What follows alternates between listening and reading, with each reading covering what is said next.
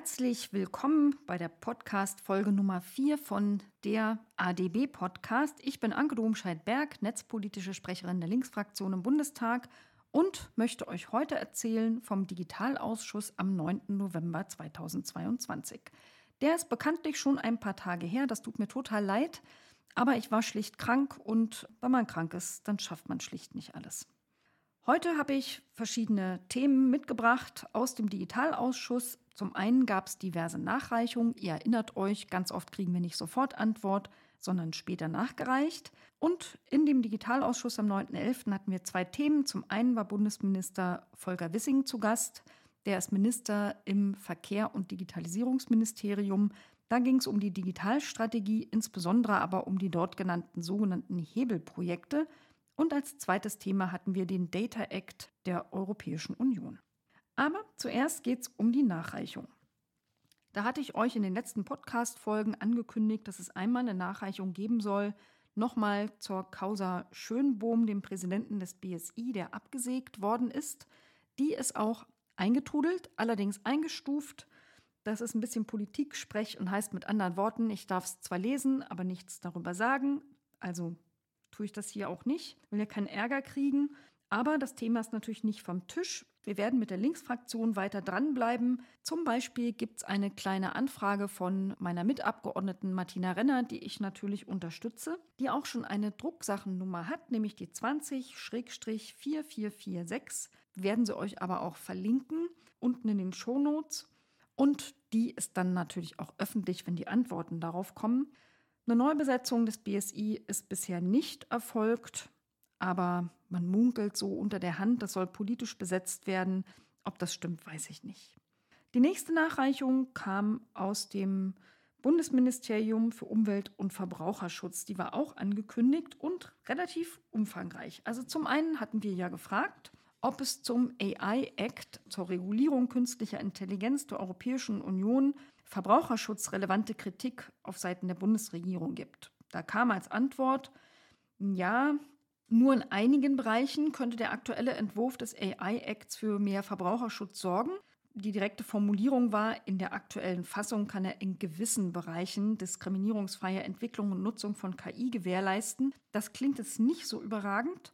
Und es gab auch ganz explizite Kritik, nämlich, dass die Unternehmen nach dem aktuellen Entwurf selber bewerten sollen, ob ihre künstliche Intelligenz eine Hochrisiko-KI ist.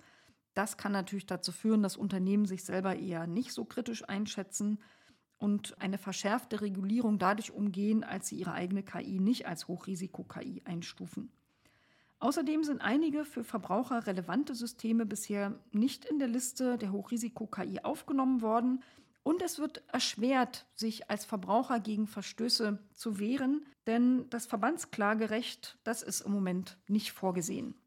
So viel zu diesem Thema. Eine andere Nachreichung betraf den Stand des zentralen Berichtswesens Green IT. Dazu habe ich ja eine kleine Anfrage auf den Weg gebracht gehabt. Die Antworten waren ziemlich desaströs, nicht nur was die Inhalte, sondern auch was die fehlenden Antworten angeht. Es gibt nämlich kein anständiges Berichtswesen zum Thema Green IT im Bund. Die Antwort darauf war, man überarbeitet das gerade, man hat eine zentrale Erfassung und eine Vereinheitlichung der Berichte und Kennzahlen geplant und man will es vor allem um qualitative Kriterien erweitern, also zum Beispiel die Kriterien des blauen Engels, die ich ja mit meinen kleinen Anfragen im Abstand von einem Jahr mal abgefragt habe. Aber was mich da ein bisschen geschockt hat, war der Verweis darauf, dass dieses Berichtswesen erst Ende 2023 umgesetzt werden soll das ist echt ein bisschen zu lange hin und wäre im Prinzip erst zwei Jahre nach Antritt der Ampelregierung. Ich hatte auch gefragt, dafür gab es eine Nachreichung, was eigentlich die Bundesregierung tut, damit sich an dem schwierigen Umstand, dass fast jedes zweite der seit März 2020 im Bau befindlichen oder geplanten neuen Rechenzentren die Kriterien des Blauen Engels nicht erfüllt. Das ist nämlich schon seit März 2020 vorgeschrieben die Antwort, es sollen alle neu errichteten Rechenzentren künftig den blauen Engel erfüllen. Dafür soll eine Rechtsgrundlage mit dem neuen Energieeffizienzgesetz geschaffen werden. Aber das ist noch in Abstimmung. Und wann das tatsächlich kommen soll, stand leider nicht drin. Es wurde auch angegeben, dass man für Rechenzentren ja eine lange Planungs- und Bauphase hat und dass diese Phase teilweise schon begonnen hat, bevor die von mir zitierte Verpflichtung, die theoretisch ja schon seit März 2020 gilt, offenbar nicht verbindlich genug, dass also einige Rechenzentren deshalb diese Kriterien nicht berücksichtigen, also 60 Prozent, um genau zu sein, und dass die Green IT-Initiative jetzt aber diesen Rechenzentren anbietet, um mit ihrer Hilfe die Kriterien des Blauen Engels doch noch zu erreichen. Und das Ziel sei aber, dass alle Bundesrechenzentren Blauer Engel konform werden sollen. Und man will das durch umfangreiche Maßnahmen, die beschlossen worden sind im September, auch untermauern. Zu diesen Maßnahmen gehört als Schritt 1, dass man erstmal die Rechenzentren identifiziert, bei denen eine Einhaltung des blauen Engels überhaupt nachhaltig und wirtschaftlich sinnvoll ist. Im zweiten Schritt will man dann genau diese Betreiber oder Behörden bei der Umsetzung, also dem Umbau dieser Rechenzentren zu mehr Nachhaltigkeit unterstützen. Ich übersetze das mal für euch. Es ist immer noch nicht verbindlich und es wird noch sehr lange dauern, bis wirklich die Rechenzentren des Bundes, falls überhaupt jemals alle, nachhaltig und energieeffizient sein werden. Eine Nachreichung gab es auch zu meiner Frage, warum eigentlich kein einziger blauer Engel für Software beim Bund erreicht worden ist. Das ist ja laut Digitalstrategie das Ziel. Und wie will man eigentlich als Bundesregierung erreichen, dass sich das künftig ändert? Da wurde mir schriftlich gegeben, bis jetzt gäbe es in der Tat keine Selbstverpflichtung dafür, den blauen Engel für nachhaltige Software im Bund zu berücksichtigen. Da sei aber was geplant und ministeriumsübergreifend würde da gerade eine Abstimmung laufen. Leider auch hier keinerlei Angabe dazu, was die Timeline betrifft. Man will auf jeden Fall eng zusammenarbeiten mit dem Beschaffungsamt, damit bei Ausschreibungen, wenn man also extern entwickeln lässt, die Blauer Engel-Kriterien künftig berücksichtigt werden. Das ist natürlich auch total schwammig und heißt erstmal gar nichts. Und man will Handlungsleitfäden bereitstellen für Behörden, die Software selber entwickeln, auch das heißt erstmal nichts, weil rein theoretisch soll es die ja sogar schon geben. Sie werden halt nur in der Praxis ignoriert. Eine letzte Frage hatte ich auch noch gestellt, nämlich zum Thema im Haushalt des BMUV sollen ja die Ausgaben für IKT von 2 Millionen auf 6,5 Millionen erhöht werden. Ist an sich nichts gegen zu sagen. Aber wie soll denn bei dem künftigen Einkauf die Nachhaltigkeit der Beschaffung berücksichtigt werden? Diese Antwort war schon echt sehr daneben. Da kam nämlich schlicht, dass die Bundesverwaltung ja bereits jetzt die Kriterien für nachhaltige Beschaffung der IT umsetzt, sowohl bei Ausschreibungen von zentralen Rahmenverträgen als auch was man bei Einzelvergaben macht. Und das ist schlicht, also einfach hart gelogen. Das haben ja die Antworten auf meine kleine Anfrage gezeigt. Stimmt einfach nicht. Ja, eine offene Frage war aber auch noch, inwieweit verbraucherschutzrelevante Regulierungen aus der Digitalstrategie eigentlich nur auf europäischer Ebene bearbeitet werden sollen. Also stehen zwar in der Digitalstrategie, aber in Deutschland will man gar nichts dazu tun. So hat sich das dann nämlich angehört in dem alten Ausschuss. Ich habe es explizit erwähnt, die Mindestupdate-Pflicht, das Recht auf Reparatur, aber auch Verbraucherinformationen zu Energieeffizienzlabels und die Produkthaftpflicht. Die schriftliche Antwort in der Nachreichung, die Bundesregierung findet eigentlich total super, dass Dinge, die den EU-Binnenmarkt betreffen, auch vom EU-Binnenmarkt geregelt werden. Man verwies also bei der Mindestupdate-Pflicht darauf, dass ja Regulierungen von 2019 auf EU-Ebene damit schon irgendwie zu tun hatten, aber dass man sich als Deutschland auch dafür einsetzt, dass die Neuverhandlung der Produkteverordnung in der Ökodesign-Richtlinie, die gerade eben stattfindet, dass die eben auch Mindestupdate-Pflichten für Tablets und Smartphones enthalten soll. Das ist mir ehrlich gesagt viel zu wenig, weil wir reden ja nicht nur von Smartphones und Tablets. Ich finde, da macht sich die Bundesregierung ein bisschen einen schlanken Fuß.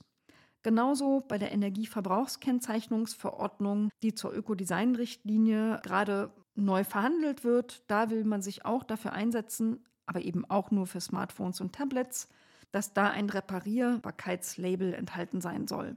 Also das findet die Bundesregierung total super. Es gibt da aber diverse Kritik auch von der Zivilgesellschaft, weil zum Beispiel die Preise für Ersatzteile da komplett ignoriert werden und weiterhin das Reparieren für Endnutzer erschwert sein soll im Vergleich zum Unternehmen selber. Bei der Produkthaftungsrichtlinie wurde auch nur auf die EU-Ebene verwiesen. Das einzige Thema, wo die Ampelregierung selber was machen will und es nicht einfach nur nach Brüssel abschiebt, ist beim Recht auf Reparatur. Da will man also irgendein Aktionsprogramm mit den diversen Ministerien abstimmen, das dann auch nationale Elemente enthalten soll. Welche das genau sind, das weiß man nicht, aber zumindest eines wurde ja schon erwähnt in den Haushaltsberatungen, nämlich dass das Recht auf Reparatur 2 Millionen Euro kriegen soll. Da gab es auch noch mal eine Nachreichung, die präzisiert hat, wofür die eigentlich ausgegeben werden sollen. Die sollen ausgegeben werden, vor allem um einen Bewusstseinswandel zu erreichen, damit man mehr Anreize schafft dafür, dass Dinge repariert und nicht ständig neu gekauft werden. Das macht auch total Sinn. Auch die vier Schwerpunkte, die man sich da setzt, klingen total sinnvoll. Mir ist aber ehrlich gesagt völlig schleierhaft, wie man die mit zwei Millionen Euro überhaupt abdecken will. Da sollen nämlich zum Beispiel Reparaturinitiativen wie Repair-Cafés oder Reparatur durch irgendwelche Dienstleister oder Tauschbörsen direkt vor Ort auch im ländlichen Raum gestärkt werden. Es sollen aber auch Reparaturnachfragen durch Verbraucher gefördert werden, indem man Kommunen direkt finanziell unterstützen will. Wenn diese Kommunen wiederum Reparaturen vor Ort finanziell unterstützen, ist mir noch unklar, wie das laufen soll, weil man mir immer wieder erklärt hat, der Bund kann gar nicht direkt Gelder an Kommunen geben, aber irgendwie ist das da offenbar mit gemeint. Und drittens sollen Initiativen zur Verbraucherinformation gefördert werden, wenn sie sich um Reparaturfähigkeit und Langlebigkeit von Produkten kümmern, bis hin zur Organisation von Veranstaltungen und es soll auch Werbung und Marketingmaßnahmen geben, um Verbraucher zu mehr Reparaturen anzuregen. Alles das, diese vier Sachen mit zwei Millionen Euro, I don't know, das geht echt überhaupt nicht. Aber vielleicht ist es ja ein Auftakt. Ja, das waren sozusagen die Nachreichungen. Jetzt kommen wir erst direkt zum Ausschuss vom 9. November. Unser erster Tagesordnungspunkt war Volker Wissing, der Minister für Digitales und Verkehr, und es ging um die Digitalstrategie und ihre Hebelprojekte. Zuerst hat Wissing erstmal so eine eigene Intro gegeben, ist darauf eingegangen, dass es diesen sogenannten Förderstopp für Breitbandausbau 2022 gegeben hätte, Mitte Oktober. Nach seiner Interpretation war das gar kein Förderstopp. Die Interpretation hat allerdings nur Volker Wissing und sonst niemand. Die Haushaltsmittel für 2022 waren nämlich schlicht alle und eine neue Förderung mit neuen Mitteln soll erst 2023 kommen. Er ist der festen Überzeugung, für den Ausbau ist das Schnurzpiep egal und der Großteil des Ausbaus sei ja ohnehin eigenwirtschaftlich. Für ihn das größte Problem ist der Fachkräftemangel im Tiefbau, weil wo man keine Leute hat, ändern eben auch Fördermittel nichts. Was er versprochen hat, ist, dass alle Anträge, die Kommunen bis zum 17. Oktober eingereicht haben, dass die noch bearbeitet werden und bis zum Januar 23 Bescheid bekommen. Alle, die ihre Anträge zwar noch vorbereitet haben, aber nicht mehr geschafft haben einzureichen bis zum 17. Oktober und eine Vorwarnung zum Stopp gab es ja nicht, die müssen nochmal komplett von vorne anfangen, neue Anträge erarbeiten. Allerdings hat er behauptet, die Kosten dafür übernimmt der Bund. Dann erst kam er auf das eigentliche Thema, nämlich die Hebelprojekte. Es gibt in der Digitalstrategie verschiedene davon, nämlich zum einen die digitale Infrastruktur mit leistungsfähigen, nachhaltigen Netzen, dann soll es um die Verfügbarkeit von Daten und Datenwerkzeugen gehen, aber auch um internationale Standards und Normen und last but not least um digitale Identitäten und moderne Register. Da sprach er zuerst darüber, bei den Identitäten verwies er auf den viel zu wenig genutzten, aber eigentlich ganz hervorragenden elektronischen Personalausweis, bei dem man sich aber um mehr Anwendungsmöglichkeiten und um mehr Nutzerfreundlichkeit kümmern will. Das GovTech Campus soll dafür Lösungen entwickeln und die Bundesdruckerei soll den Zugang zu Zertifikaten erleichtern. Dann wurde es ein bisschen irritierend. Er hat nämlich gesagt, vor allem die Smart ID soll den Ausweis auf das Handy bringen, also eine rein digitale Lösung nur auf dem Handy, ohne dass man noch den elektronischen Personalausweis zum Auslesen an das Handy halten muss. Das soll erstmal nur für einige wenige Handys möglich sein. Dafür braucht es nämlich ein kleines Stück Hardware, ein sogenanntes Secure Element. Und das haben eben noch nicht so viele. Meines Wissens nur ein sehr teures Samsung-Telefon so far.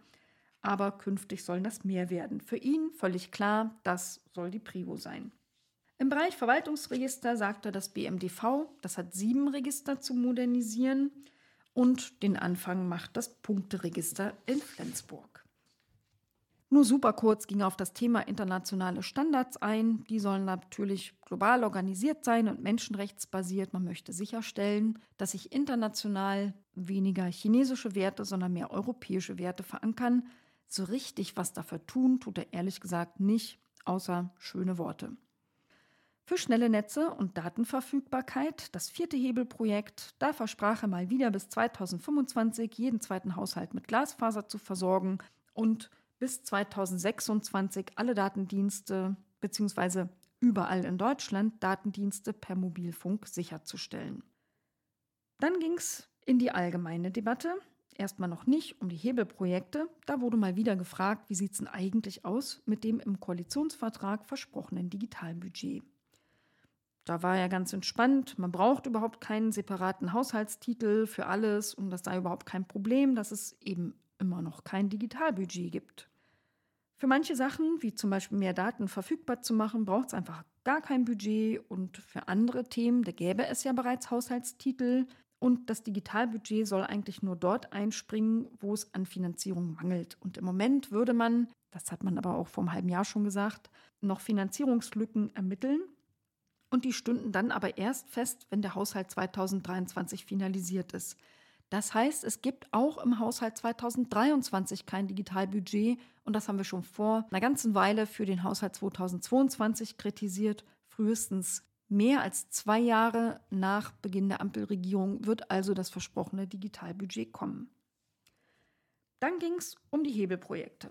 Zuerst zum Thema Breitband und Gigabit-Strategie. Da war natürlich die Frage, wann kommt denn jetzt eigentlich das neue Förderprogramm? Staatssekretär Schnorr erzählte, das wird gerade erarbeitet. Es hinge aber auch vom Stand oder vom Ergebnis der sogenannten Potenzialanalyse ab. Die soll im Dezember 2022 vorliegen und soll untersuchen, wo ist denn eigentlich das Potenzial, wie hoch, dass die Privatwirtschaft von ganz alleine ausbaut? Also wo wohnen wie viele Leute mit wie viel Kohle, die solche Dienste zu beauftragen, bereit und in der Lage sind. Erst danach will man also sich ein neues Förderprogramm konkret ausdenken. Das könnte dann irgendwo um den Jahreswechsel herum der Fall sein und Anfang des Jahres soll dann auch der Bundestag irgendwie einbezogen werden. Ja, dann hatte ich mal eine Frage, die bezog sich auf die sogenannten Digitalmanager. Die sind mir wirklich ein großes Rätsel. Und jetzt müsst ihr euch mal auf was ganz Lustiges gefasst machen. In der Gigabit-Strategie von Volker Wissing, da steht nämlich Folgendes drin. Ich zitiere da mal. Mit einer Förderung bringen wir das Konzept des 5G-Lotsen in die Landkreise vor Ort. Wir finanzieren Digitalmanager, die neue 5G-Vorhaben in ihren Landkreisen initiieren. Dahinter steckt die Erkenntnis, dass gerade öffentliche Infrastrukturen und Einrichtungen in besonderem Maße von innovativen 5G-Anwendungen profitieren können. Da kratzt man sich ein bisschen an der Stirn, denkt, okay, da sollen jetzt also mit Steuergeld in den Landkreisen Digitalmanager geschaffen werden, die für die Privatwirtschaft 5G-Projekte an Land ziehen, die mit Landkreissteuermitteln bezahlt werden sollen. Ein eigenwilliges Konzept. Deswegen wollte ich also wissen, und zwar schon im Oktober im Digitalausschuss bei Haushaltsberatungen. Was ist denn im Haushalt eigentlich vorgesehen für diese Digitalmanager und was genau sollen die da jetzt eigentlich wirklich tun? Und weil ich dann noch keine Antwort bekommen hatte, habe ich Volker Wissing eben diese Frage auch nochmal gefragt. Die Antwort von Volker Wissing, ja, das ist eigentlich alles ganz anders gemeint. Das sind die äh, Lotsen, die in der Mobilinfrastrukturgesellschaft angestellt sind die deswegen gar kein eigenes Haushaltsbudget haben, weil die werden ja über den Haushalt dieser Mobilinfrastrukturgesellschaft bezahlt. Die soll aber eigentlich ganz andere Sachen machen. Die war gegründet worden, um Funklöcher zu schließen. Also habe ich Volker Wissing nachgefragt, komisch, komisch, die sollen doch eigentlich Funklöcher schließen und nicht 5G-Projekte akquirieren, wie es in der Gigabit-Strategie steht. Was denn nun? Aber er meinte halt, ne, das sind halt trotzdem diese Lotsen vor Ort, die sollen vor Ort in Landkreisen dafür sorgen, dass die Akzeptanz für das Aufstellen von Funkmasten höher wird. Und da sollen natürlich auch Synergien vor Ort entstehen, damit sich die Masten für die Telco-Provider irgendwie lohnen. Durch 5G-Projekte der öffentlichen Verwaltung. I don't know. Das Lustigste allerdings war, dass nach diesem Digitalausschuss am 16. November endlich die Nachreichung von den Haushaltsleuten des BMDV kam auf meine Frage, die ich in Haushaltsberatung am 12. Oktober gestellt hatte. Da hatte ich ja auch gefragt, welche Haushaltsmittel sind dafür angesetzt und was sollen die eigentlich konkret tun?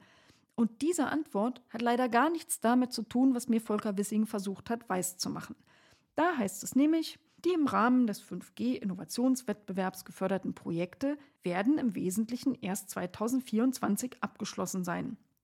Die angekündigte wissenschaftliche Aufarbeitung, also dieses Innovationswettbewerbs und seiner Ergebnisse, wird im Kontext dessen erfolgen und soll anschließend durch Beratungsangebote des Gigabit-Büros und der Mobilinfrastrukturgesellschaft ergänzt werden.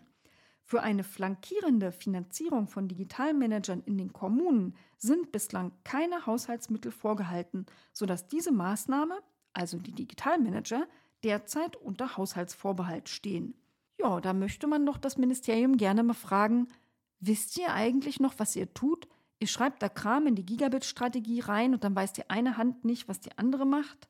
Wirklich weird. Also Wissings Ministerium hat offensichtlich keine Ahnung, was die tun sollen, ob die jetzt mit Steuermitteln finanziert 5G-Projekte für die Wirtschaft akquirieren oder Funklöcher schließen soll. Das weiß man da einfach nicht. Also manchmal möchte man mit dem Kopf an die Wand. Naja, wissen wollte ich jedenfalls von Wissing auch, dass in der Gigabit-Strategie ja irgendwas drinsteht von Handlungsempfehlungen für den nachhaltigen Ausbau der Gigabit-Netze. Da habe ich halt mal gefragt, was hat es denn damit auf sich? Gibt es da schon irgendwelche Eckpunkte? Was sind denn die konkreten Handlungsempfehlungen für den nachhaltigen Ausbau? Aber die Antwort war sehr kurz und sehr schnöde. Es gibt dazu nichts Schriftliches, also kann er mir offensichtlich auch nichts Mündliches dazu sagen. Keine Ahnung, was also mit nachhaltigem Ausbau konkret gemeint ist. Ich habe auch gefragt, wie sieht es denn aus mit der oberirdischen Verlegung? In der Gigabit-Strategie steht nämlich drin, dass es Pilotprojekte geben soll für oberirdische Glasfaserverlegung. Stellt euch das so vor, Ihr kennt ja bestimmt, wenn man so durch den ländlichen Raum fährt, die Telekom-Masten aus Holz oder vielleicht sind die heute aus was anderem, die da ab und an mal rumstehen, wo da oben so Kabel rumhängen. Da könnte man ja ein Glasfaserkabel daneben hängen und auf diese Weise gerade besonders entfernte Dörfer viel, viel schneller erreichen. Deswegen sollte es dazu diese Pilotprojekte geben. Ich wollte wissen, was ist denn da der Stand und wo gibt es denn jetzt wie viele Pilotprojekte? Kurze Antwort, kein einziges gibt es davon bis jetzt. Das Problem sei, es gebe große Vorbehalte gegen die oberirdische Verlegung, keinerlei Akzeptanz und deshalb macht man da jetzt erstmal eine Studie. Das macht das BMDV ja immer in solchen Sachen. Man macht erstmal eine Studie, gewinnt ein wenig Zeit. Die befindet sich aktuell in der Ausschreibung und da versucht man herauszufinden, warum gibt es denn so eine große Abneigung und wie kann man diese Abneigung künftig abbauen. Ein anderer Abgeordneter fragte sowas ähnliches, nämlich nach den alternativen Verlegemethoden. Das Problem ist, da ist in der Regel von Trenching die Rede. Trenching heißt, dass man also minder tief verlegt, so die offizielle Formulierung, sowas wie 40 bis 60 Zentimeter tief statt, sagen wir mal, einen Meter tief. Und das mögen Kommunen nicht gern, weil es da ungeklärte Haftungsfragen gibt. Weil wenn es nicht so tief liegt, kann ja leichter mal passieren, dass so eine Glasfaser beschädigt wird und wer haftet dann dafür? Da muss man ja vielleicht eine Straße aufrupfen, um das wieder zu reparieren. Das kostet einen Haufen Geld. Und wer bezahlt dafür? Deswegen war im Gespräch von Volker Wissing angekündigt, da einen Haftungsfonds zu schaffen, damit die Hemmung der Kommunen, solchen minder tiefen Verlegemethoden zuzustimmen, abgebaut wird, um damit auch ein bisschen Tiefbaukapazitäten einzusparen und schneller auszubauen. Volker Wissing sagte, nee, den Fonds gibt es noch nicht, weil den braucht es ja eigentlich nur, wenn es keine DIEM-Normierung gibt. Und an der arbeitet man zwar erfolglos seit mehreren Jahren, aber da würde sich im Moment ein Durchbruch abzeichnen. Und deswegen hofft er, dass man diesen Fonds gar nicht braucht, sondern dass man endlich diesen DIN-Norm durchkriegt für die mindertiefen und alternativen Verlegeverfahren. Und dann hätten ja die Kommunen auch im Prinzip ihre Sicherheit. Mal gucken, ob es dazu kommt. Ja, ein weiteres Hebelthema war die internationalen Standards. Wissing hat ja immer wieder Wert darauf gelegt, dass man ein starkes Signal setzen will, als Deutschland, gerade auch als wir den G7-Vorsitz hatten, für offene Standards und für europäische Werte. Die Grundlage für jede erfolgreiche Digitalpolitik sei ein globales, offenes, freies und sicheres Internet. Da würde man sich auch stärker engagieren für die Internet Governance. Aber es war ja schon in der Haushaltsberatung vom Staatssekretär Teurer gesagt worden, dass es nicht Aufgabe des BMDV sei, Menschen in diese Gremien zu schicken. Deswegen wäre auch nichts im Haushalt vorgesehen für Leute, die sich an den Internet Governance Gremien beteiligen. Ich habe also Volker Wissing nochmal nachgefragt, wie er denn diese beiden Dinge zusammenbringt. Also für mich ist das ein Widerspruch, dass er einerseits überall sagt, man will sich da engagieren und europäische Werte durchsetzen, aber es gibt halt gar kein Geld dafür. Seine Antwort war sehr ausweichend. Er sagte, Programme für personelle Mitarbeit in Gremien, die würden im BMWK laufen. Aber das sind ja nur Programme, wo zum Beispiel die Mitarbeit in solchen internationalen Gremien von Kräften aus irgendwelchen kleinen und mittleren Unternehmen unterstützt wird und eben nicht aus der öffentlichen Verwaltung oder aus der Bundesregierung. Das läge ja beim BMDV, aber da macht man nichts. Er wird halt dieses Thema nur bei internationalen Konferenzen und auf irgendwelchen diplomatischen Ebenen erzählen, wie toll er das findet, aber damit ändert sich leider kein einziger Standard und auch keine internationale Norm. Dazu muss man in solchen Gremien so präsent sein, wie es zum Beispiel China ist. Wird sich leider nichts daran ändern. Ja, das nächste ist äh, das Hebelprojekt Digitale Identitäten. Ein Abgeordneter wollte wissen, warum will denn eigentlich Deutschland aus der EIDAS, der Europäischen Identitätsverordnung, den Gesundheitsbereich komplett rausnehmen. Diese Antwort konnte man uns gar nicht geben, die wird also nachgereicht. Wir wollten auch wissen, was ist denn eigentlich der aktuelle Stand der EIDAS-Verordnung? Da hieß es ja mal, der Zeitplan sei Ende 2022. Bleibt das so, war unsere Frage. Wissing versprach, das wird nachgereicht.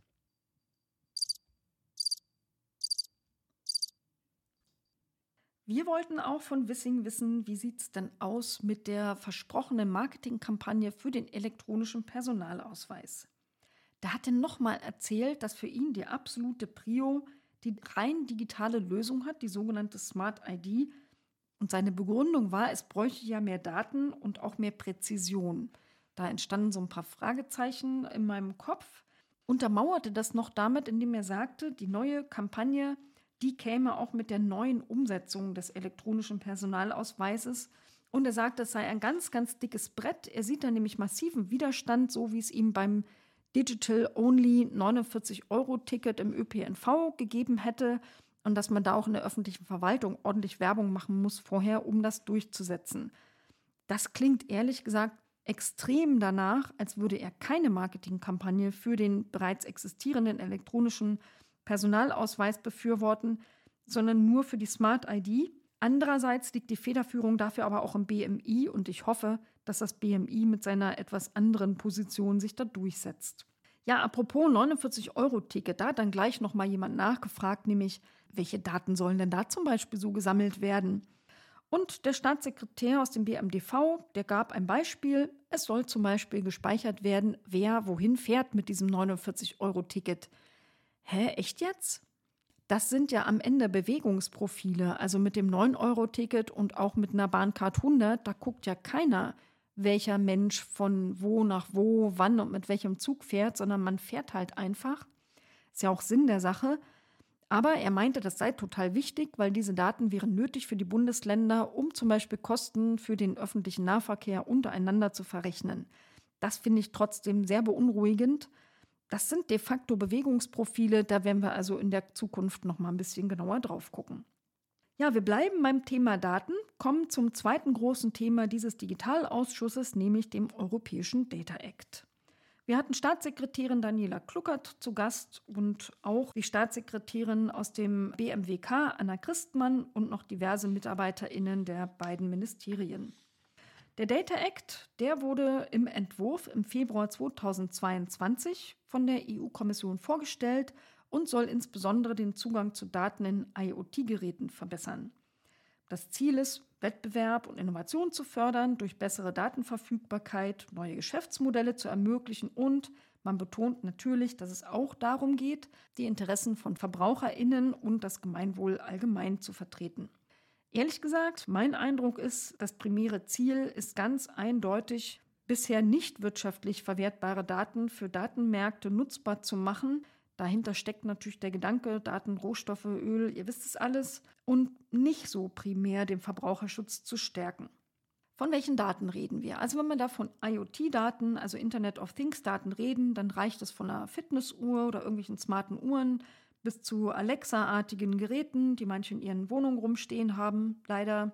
Es reicht bis zu Nutzungsdaten von Smart Mietern, die man vielleicht im Keller irgendwo hat, zum Messen des Stromverbrauchs aber auch alle Arten smarter Toaster, Kühlschränke, Waschmaschinen, was auch immer.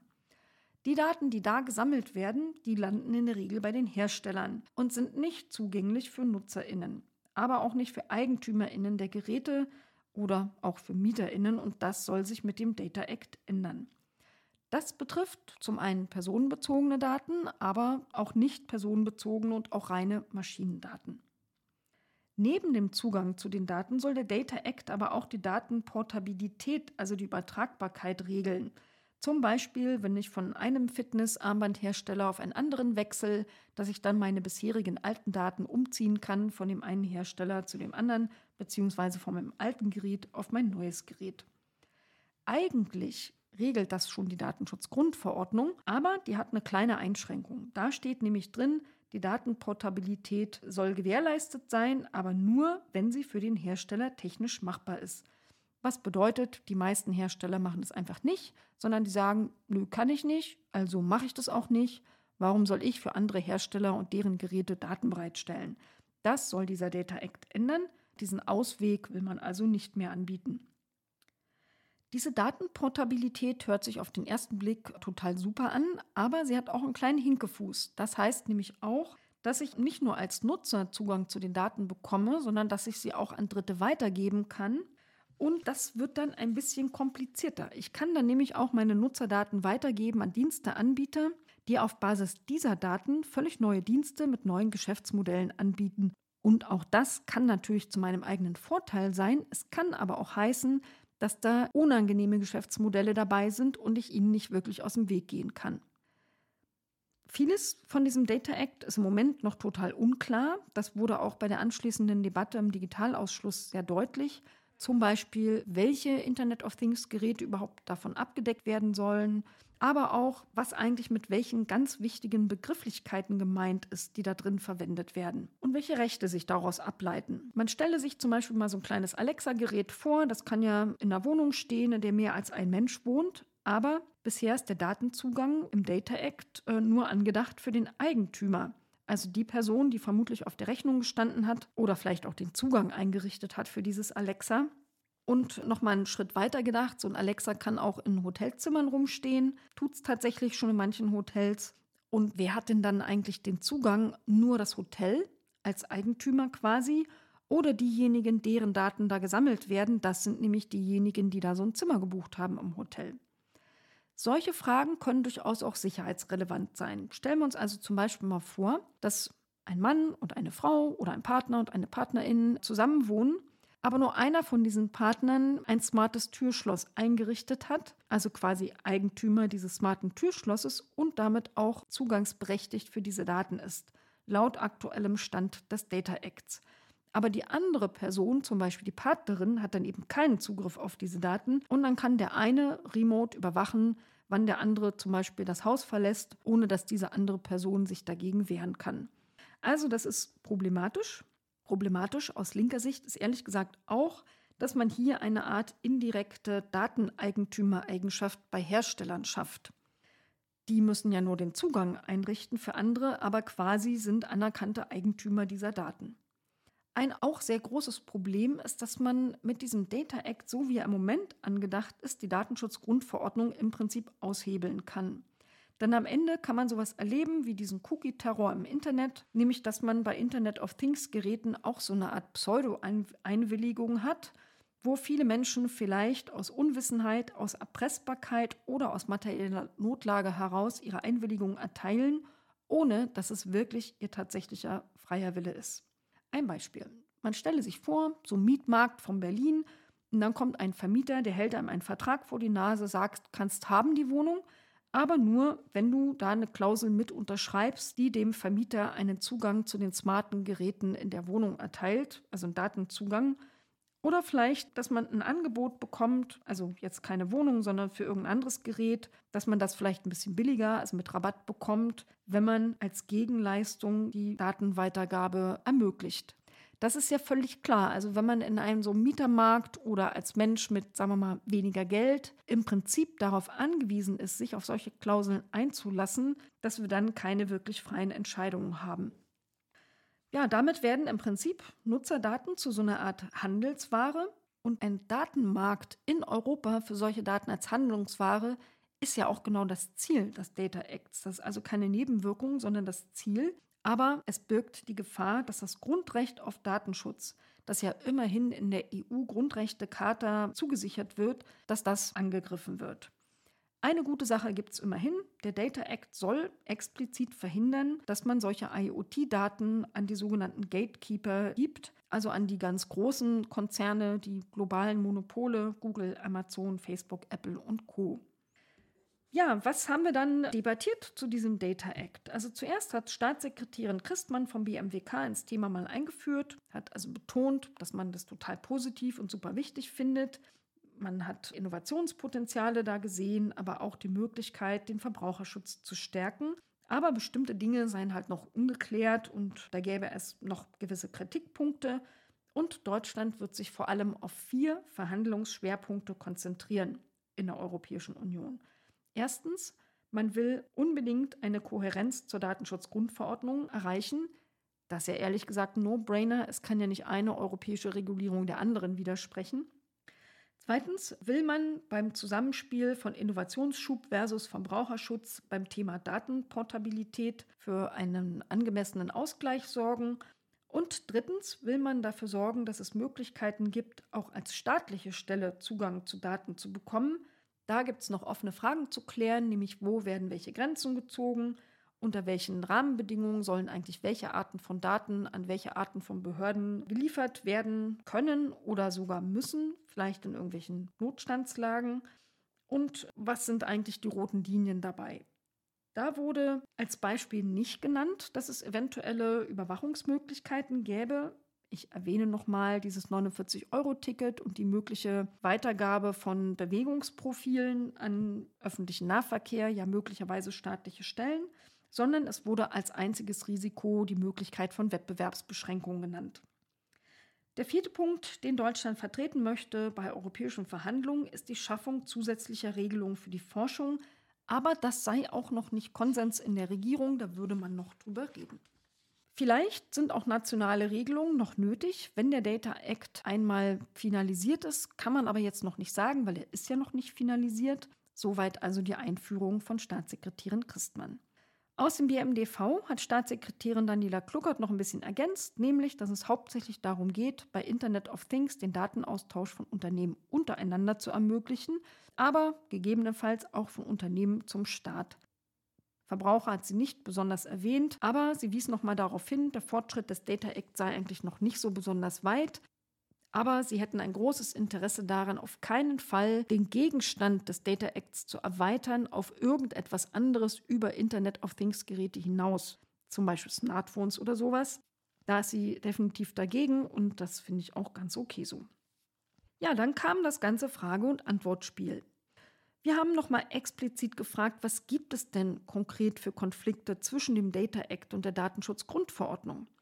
Für mich etwas überraschend die Antwort von Anna Christmann. Das sehen sehr, sehr viele BeobachterInnen völlig anders. Anna Christmann, Staatssekretärin, sagte, die Datenschutzgrundverordnung sei ja völlig unberührt. Es gäbe eine klare Abgrenzung zum Data Act und daher auch keine erkennbaren Konflikte. Und Deutschland würde sich dafür einsetzen, dass das so bleibt. Also ich sehe das anders, da gibt es klare Konflikte, aber das war ihre Antwort. Eine Frage von Abgeordneten gab es zum Thema Schutzmechanismen. Wie will man denn Verbraucherinnen vor negativen Folgen der Datenweitergabe schützen? Da hat Anna Christmann darauf hingewiesen, dass man zum Beispiel eine De-Anonymisierung ausschließen muss. Eine Mitarbeiterin des gleichen Ministeriums hat ergänzt, dass man in diesem Zusammenhang insbesondere drei Geschäftsmodelle debattiert, die eher so unerwünscht seien, nämlich neben der De-Anonymisierung auch noch den sogenannten Total Buyout – aber auch das Profiling, also das Benutzen von Daten, um bestimmte Profile von Verbraucherinnen zu erstellen. Ja, dazu passte eigentlich auch schon unsere nächste Frage. Da war nämlich gefragt worden, ob denn überhaupt die Nutzerdatenweitergabe nach informierter Zustimmung ein geeignetes Modell ist. Das ist genau das, was ich eingangs erklärt habe, dass man nämlich so eine Art Missbrauch wie diesen Cookie-Terror haben kann, wo Leute einfach aus Überforderung oder aus Erpressung ähm, da einfach irgendwas klicken oder irgendeine Zustimmung abgeben. Die Antwort darauf war sehr wenig inhaltlich. Die hieß nämlich nur, die Frage ist zu detailliert. Man diskutiere auf europäischer Ebene den Data Act noch auf einem viel, viel niedrigeren Niveau. Man würde über grundsätzliche Begrifflichkeiten reden. Man sei überhaupt noch gar nicht so weit, über derartige Dinge zu diskutieren. Also das zeichnete sich ab, dass es öfter mal ein Problem war. Ich glaube, wir müssen einfach in ein paar Monaten den Data Act nochmal im Digitalausschuss diskutieren. Wir haben auch gefragt, mit welcher Weisung die Bundesregierung denn konkret in die Verhandlungspositionen geht auf europäischer Ebene und ob wir die mal haben können, diese Weisung, dass man das dann mal, mal so lesen kann. Da gab es eine ganz klare Antwort, nö, gibt es nicht. Das wären irgendwie interner der Bundesregierung. Das dürfen wir als Abgeordnete also nicht wissen, mit welchem Auftrag der Bundesregierung in Europa konkret verhandelt wird. Auf die Frage, wie die Umsetzung des Data Acts in Deutschland beaufsichtigt werden soll, ob es da eine neue Behörde braucht zum Beispiel, gab es auch nur keine Ahnung, völlig offen, bis jetzt ist nichts geplant. Und ähnlich gab es eine Antwort auf die Frage, wer ist denn eigentlich der Data User, der als Begriff verwendet wird im Data Act, wenn wir von Mehr-Personen-Verhältnissen reden? Wieder so ein Beispiel, das ich am Anfang erläutert hatte, wenn zum Beispiel mehrere Leute in einer Wohnung wohnen oder ein Hotel zum Beispiel in einem Zimmer, das vermietet wird, so ein Alexa hinstellt, dann sind es ja mehr Personen und wer ist denn dann eigentlich der Data-User? Die Antwort war, und da gibt es schon mal einen Widerspruch zu dem, was Anna Christmann vorher gesagt hat, dass die Begrifflichkeiten im Entwurf des Data Acts und die gleichen Begrifflichkeiten in der Datenschutzgrundverordnung nicht zusammenpassen würden. Und es wäre also nicht nur ein bisschen unklar, wer eigentlich der Data User ist, sondern ein zweiter Begriff ist der Data Holder. Auch wer das ist, sei eigentlich noch gar nicht so ganz klar. Aber nochmal, Deutschland wird sich stark dafür machen, dass die DSGVO, der KI-Act und der Data Act vernünftig zueinander passen und konsistente Begriffe für ähnliche Dinge verwendet werden. Wir wollten auch wissen, wie war denn bis jetzt die Zivilgesellschaft eingebunden? Immerhin war die Antwort nicht gar nicht, wie wir das zum Beispiel bei Digitalstrategie und Gigabit-Strategie hatten, sondern Anna Christmann hat erklärt, dass es drei verschiedene Stakeholder-Dialoge gegeben hätte dazu, im Mai, im Juli und im August. Und sie will dem Ausschuss noch eine Liste nachreichen, in der sowohl die zivilgesellschaftlichen einbezogenen VertreterInnen als auch die der Wirtschaft genannt werden sollen. Wenn die bei uns eintrudeln, dann werde ich die in einem künftigen Podcast in den Shownotes verlinken. Ja, ich wollte dann noch mal wissen, was ist denn eigentlich, wenn Geschäftsmodelle entstehen, die zum Nachteil von VerbraucherInnen sind? Wenn sie also zum Beispiel die gemeine Wahl haben, irgendein Ding teurer kaufen zu müssen oder aber der Nutzung ihrer Gerätenutzungsdaten zuzustimmen. Für viele ärmere Leute ist das ja am Ende keine wirklich freie Wahl, die haben vielleicht einfach das Geld nicht. Und ich fände es ehrlich gesagt nicht so geil, wenn Privatsphäre am Ende nur für Reiche verfügbar ist. Ich wollte wissen, sieht die Bundesregierung hier auch potenzielle Gefahren und wie will sie die verhindern? Erstmal eine lakonische Antwort von Seiten Bundesregierung. Daten werden ja auch jetzt schon monetarisiert. Siehe Facebook. Stimmt natürlich. Man gab aber zu, dass man also zumindest teilweise die Gefahr auch sieht, aber nicht einheitlich bewerten würde. Und als ich dann fragte, welche Geschäftsmodelle würde denn die Bundesregierung als eher unerwünscht betrachten, kam halt nur, dass man darüber in der Bundesregierung sich noch austauscht, das noch nicht genau benennen kann. Da diskutiere man noch, weil es da gäbe es wohl Meinungsverschiedenheiten. Und als ich dann explizit gefragt habe, ja, geht es denn um die drei Modelle, die schon mal genannt worden sind, nämlich De-Anonymisierung, Total Buyout und Profiling, da wurde zugegeben, ja, genau diese drei Geschäftsmodelle sind im Zentrum dieser Debatte in der Ampelregierung. Man hätte da weder auf der fachlichen noch auf der politischen Ebene einen Konsens. Man hat das nicht genau dargestellt, aber ich vermute, auf Seiten FDP, Ministerium BMDV und auf Seiten grün regiertes BMWK gibt es da sehr unterschiedliche Prioritäten mit Blick auf den Verbraucherschutz. Mal sehen, wann die sich da einig sind, dann werden wir das ja erfahren. Ich wollte auch wissen, warum soll denn der Zugang zu den Daten nach aktuellem Stand des Data Acts nur den EigentümerInnen der Geräte ermöglicht werden, die diese Daten sammeln, aber nicht den NutzerInnen, wenn sie nicht Eigentümer sind, obwohl deren Daten ja gesammelt werden? Und wie kann man eigentlich da die NutzerInnen besser schützen? Da gab es wieder nur den Verweis darauf, dass man auf europäischer Ebene ja immer noch über die Interpretation der Begriffe Data User und Data Holder streitet und man deshalb diese Frage gar nicht so direkt beantworten kann. Und dass davon, wie man diese Begriffe genau definiert, wer also damit gemeint ist, dass davon dann auch abhängt, wer am Ende über den Data Act Zugang zu diesen Daten haben soll oder auch einen Anspruch auf diese Datenportabilität. Aber nochmal Verweis, die EU-Rechtsakte müssen ja irgendwie zusammenpassen und die Datenschutzgrundverordnung wird ja nicht verändert und hat bestimmte Begrifflichkeiten, die ja auch weiterhin gelten. Für mich ist es völlig unklar, dass man da so quasi im Nebel rumstochert und wer weiß, was da am Ende bei rauskommt. Ich wollte es aber nochmal genauer wissen. Ich habe gefragt, wenn die Bundesregierung alleine eine Position vertreten könnte, was ist die denn? Sollen Zugangsrechte für personenbezogene Daten ausschließlich den Betroffenen zugeschrieben werden, also denjenigen, deren Daten gespeichert werden, oder dem, der ein echtes Eigentum an diesem Ding hat? Also bei Alexa zum Beispiel der Hoteleigentümer, dem Alexa gehört, oder diejenigen, die in dem Zimmer geschlafen haben und deren Gespräche da vielleicht aufgezeichnet worden sind, oder deren Abrufe und Benutzung dieses Alexas zumindest. Anna Christmann, Staatssekretärin BMWK, antwortete etwas ausweichend. Sie sagte, ja, die grundsätzliche Linie gehe schon irgendwie in die Richtung, aber man könne halt oft aus Definitionsfragen nicht genau klären, wer jetzt eigentlich Eigner und wer Nutzer ist und nannte da als Beispiel die Arbeit eines Bauern mit einem smarten Traktor und wem gehören jetzt die Daten, die dieser smarte Traktor sammelt.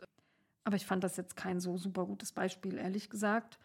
Die Bundesregierung, sagt Anna Christmann, will auf jeden Fall den Ball an die Kommission zurückspielen, denn in deren Verantwortungsbereich würde es liegen, das Zusammenspielen der verschiedenen europäischen Rechtsakte sicherzustellen. Das heißt für mich aber ehrlich gesagt, da man ja die DSGVO explizit nicht anfassen möchte, dass man auch deren Definitionen und Begrifflichkeiten benutzen muss. Und dann müsste das eigentlich bedeuten, dass es eben nicht um die Eigentümer der Geräte geht, sondern darum, wessen Daten da eigentlich gesammelt werden. Aber die Bundesregierung wollte sich da offenbar nicht festlegen. Eine Frage gab es auch nach der Zeitschiene. Wie sieht es denn da eigentlich damit aus? Aber die ist genauso unklar wie alles andere. Da gibt es keine. Wir wissen nicht, wann da was kommt. Es bleibt also mein Fazit. Viele, viele offene Fragen. Die Bundesregierung ist sich selbst völlig uneins über ihre eigenen Positionen. Man kann null sagen, wohin die Reise geht beim Data Act, wessen Interessen wie stark vertreten werden und ob da angemessen die Verbraucher geschützt werden. Keine Ahnung. Ich würde mal sagen, Verkackpotenzial ist wirklich hoch. Wir werden das künftig auch genau begleiten. Das war's. Ein Ausschussbericht mit Verspätung, was hoffentlich immer noch besser ist als gar keiner. Ich hatte schlicht gesundheitliche Probleme durch einfach eine zu hohe Dauerüberlastung. Versuche mein Bestes, wirklich versprochen, trotzdem künftig den Podcast zeitnah zum Digitalausschuss zu liefern. Den als eventuell im letzten Podcast angekündigte Sonderfolge zur Delegationsreise mit dem Digitalausschuss nach Südkorea und Japan schaffe ich aus dem gleichen Grund einfach gar nicht. Ich verlinke euch dazu in den Shownotes den Twitter-Thread, in dem ich über diese Reise berichtet habe. Zum Schluss noch ein paar andere Hinweise. Im Tagesspiegel Background Digitalisierung ist ein Gastbeitrag von mir zum Thema Chatkontrolle erschienen. Der ist ohne Paywall zugänglich. Den verlinke ich euch auch in den Show Notes. Und darin erwähne ich auch das Gutachten des Wissenschaftlichen Dienstes des Bundestages zur Chatkontrolle. Das hatte ich nämlich in Auftrag gegeben und es fällt ehrlich gesagt vernichtend aus für den Entwurf der Chatkontrolle-Richtlinie der Europäischen Union wird auch für euch in den Shownotes verlinkt. Als letztes die üblichen Terminhinweise. Am 28. November könnt ihr eine öffentliche Anhörung im Digitalausschuss besuchen oder anhören oder später die Aufzeichnung angucken. Da geht es um Digitalisierung und Nachhaltigkeit. Ich verlinke euch die Anmeldungsmöglichkeit in den Shownotes. Am 12.02. gibt es auch eine öffentliche Anhörung des Digitalausschusses zu Web 3.0 und Metaverse. Und vorneweg, am 2. Dezember wird die linke Abgeordnete des Europaparlaments Conny Ernst eine Veranstaltung in der Volksbühne in Berlin machen zum Europäischen Parlamentsuntersuchungsausschuss zu Pegasus. Ihr erinnert euch vielleicht an den Überwachungssoftware-Skandal. Ist wahrscheinlich mega spannend. Wenn ich es schaffe, werde ich da auch hingehen. Das war's für die vierte Ausgabe des Der ADB Podcast mit Neuem aus dem Digitalgeschehen im Bundestag. Ich würde mich freuen, wenn ihr den Podcast abonniert, wenn ihr ihn weiterempfehlt, wenn ihr ihn gut findet und wenn ihr ihn auch beim nächsten Mal wieder anhört. Macht's gut und bleibt gesund.